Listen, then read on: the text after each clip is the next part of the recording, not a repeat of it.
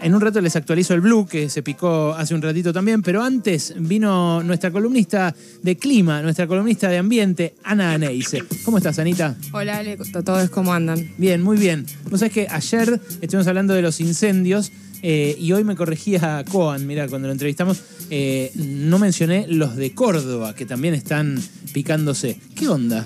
Bueno, efectivamente hay siete provincias con focos activos en este momento, Catamarca, Salta, Jujuy, Tucumán, Córdoba, La Rioja y Entre Ríos. Está muy fuerte en el delta del Paraná, que justamente ayer se eh, publicaban datos de cuál es la calidad del aire que hay ahí. Está 10 veces por encima de lo que es seguro. Y bueno, es un tema gravísimo que está afectando muchísimo a la salud de quienes viven en esa región. También en Jujuy, como comentabas vos ayer, en las yungas.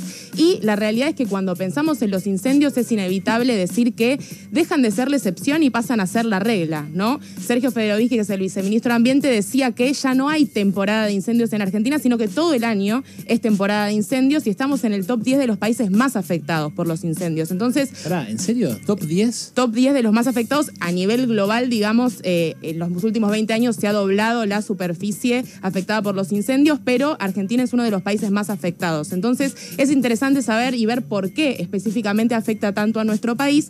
Y bueno, como muchas otras cosas en Argentina, es un fenómeno multicausal. O sea, no se puede explicar solamente por un factor. Uno muy importante que hay que mencionar es el tema del avance del cambio climático, que es algo que venimos hablando hace un montón de tiempo, y que tiene que ver justamente con los incendios que se llaman de sexta generación, que son incendios con particularidades que incluso llegan a cambiar las condiciones meteorológicas por el humo y cómo esto genera como un círculo vicioso en donde es aún más difícil de combatir. Y se habla de que justamente estos incendios tienen que ver con, bueno, las temperaturas extremas, con las olas de calor, con los vientos fuertes, y ahí hay un factor muy importante. ¿Pero por qué sexta generación? Porque en general se estudian los incendios en función de sus características, por ejemplo, si afectan más a zonas urbanas, si están en las copas de los árboles, y cada uno se combate de manera diferente. Bueno, en los casos de sexta generación son estos incendios especialmente descontrolados que están muy asociados a la proliferación del cambio climático, las temperaturas extremas. Pero además en Argentina estamos en el tercer año consecutivo del fenómeno meteorológico de la niña de, eh, que genera sequía y que ahí si empezamos a ver hacia atrás, claro, 2020, 2021 y 2022 fueron años especialmente o sea, afectados por los incendios. Si recordamos, hubo incendios en el delta del Paraná que afectaron a 300.000 hectáreas en 2020. Bueno, ahora a principio de 2022, un décimo de la superficie de Corrientes se prendió fuego. El año pasado también en la Patagonia, que fallecieron tres personas, casi 300 viviendas afectadas. Entonces, estamos en eh, tres años que son particularmente críticos para nuestro país porque estamos con una sequía muy fuerte.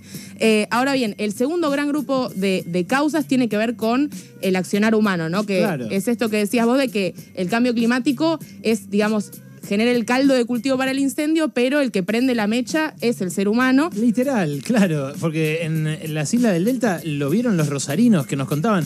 Mientras estuvo el ejército ahí combatiendo las llamas en el Delta, se aplacó todo. Apenas se fue el ejército, volvieron a quemar como locos. Entonces ahí influye la sequía, porque como hay menos caudal del río, emergen ciertas islas que después quieren quemar, desbrozar y, terraplanar para, para, meter vacas ahí. Eh, pero en, no sé, en Formosa, en, en las yungas jujeñas, eh, directamente eh, ese incendio de un campo que ya estaba emergido, no sé cómo decir. Claro, bueno, ahí tenemos que hablar que según datos del Ministerio de Seguridad, el 95% de los incendios tienen que ver con el accionar humano. Dentro de ese grupo se puede dividir entre aquellos que son por negligencia, por un error, por un asado mal apagado o justamente los que son intencionales. Y dentro de los que son intencionales podemos separar entre aquellos que tienen que ver con cambiar el uso del suelo, es decir, vos tenés bosque nativo y querés empezar a plantar o, ganadería, o digamos, plantar soja o ganadera y por eso se incendian o incluso la actividad, por ejemplo, inmobiliaria, ¿no? Y ahí lo que tenemos que decir es que la ley de manejo del fuego, esa modificación de la ley de manejo del fuego que impulsó el Frente de Todos hace muy poco, todavía no se reglamentó, porque justamente lo que preveía esta ley es que, eh, digamos, no se pueda modificar el uso del suelo después de un incendio. ¿En serio? ¿No se reglamentó? ¿En serio, de verdad? Claro, o sea, se sancionó, pero no se reglamentó. Entonces ahí hay una herramienta que está vacante para abordar este tipo de incendios intencionales que tienen por objetivo expandir la frontera productiva de diferentes no, perdón, no está vacante, es peor todavía que eso, porque si vos sacas eh, un proyecto de ley que dice, a partir de que esta ley entre en vigor, no se va a poder cambiar el uso por 30 años de las tierras que se incendien, y no la, y no la reglamentás, lo que le estás diciendo a todos es quemen ahora todo lo que puedan, porque cuando se reglamente esta ley va a empezar a regir eh, la pena. ¿Estoy equivocado, no? Eh, en el razonamiento. No, no estás equivocado en el razonamiento, pero me parece que también hay algo que es previo, que igual hoy, aunque no esté la ley de humedales, no podés prender fuego. No, no, pero la ley de manejo del fuego no es la de humedales, la de manejo del fuego fue aprobada y no la reglamentaron. ¿Cómo puede ser que no la reglamentaron? Bueno, ahí ¿Quién no la reglamentó? ¿Cabandier? O sea, no, sí, bueno, sí, reglamenta el Poder Ejecutivo. Claro, claro, tiene que intervenir un ministro y después el presidente. Bueno, es una vergüenza. Es una vergüenza, tienen la herramienta a la mano y no la reglamentaron. Pelearon, hablaron en los medios, discutieron, me acuerdo Máximo Kirchner. ¿Y? Completamente. Bueno, ese es una, un gran factor de los incendios intencionales y también tenemos en el Delta del Paraná los incendios que tienen que ver con la actividad productiva, que es, bueno, son incendios que por ahí son planificados, pero que vos tenés que pedir permiso a la autoridad de aplicación para hacerlo porque en determinados contextos puede ser peligroso, como justamente en años de sequía, ¿no? Y ahí hay otro gran, eh, otro gran problema porque justamente eso se incumplió y justamente las denuncias ante la justicia, el ministro de Ambiente, tienen que ver justamente con que no estaban dados los permisos para generar esas quemas y en particular en el Delta del Paraná, los incendios tienen que ver con eso. Y eso nos lleva a, bueno, ¿cuál es el poder del Estado para fiscalizar efectivamente que estas cosas no ocurran? ¿no? Yo me acuerdo que ustedes le hacían una entrevista a una activista rosarina que decía que la lancha que tenía que estar monitoreando, bueno, no tenían el presupuesto para cargarle combustible.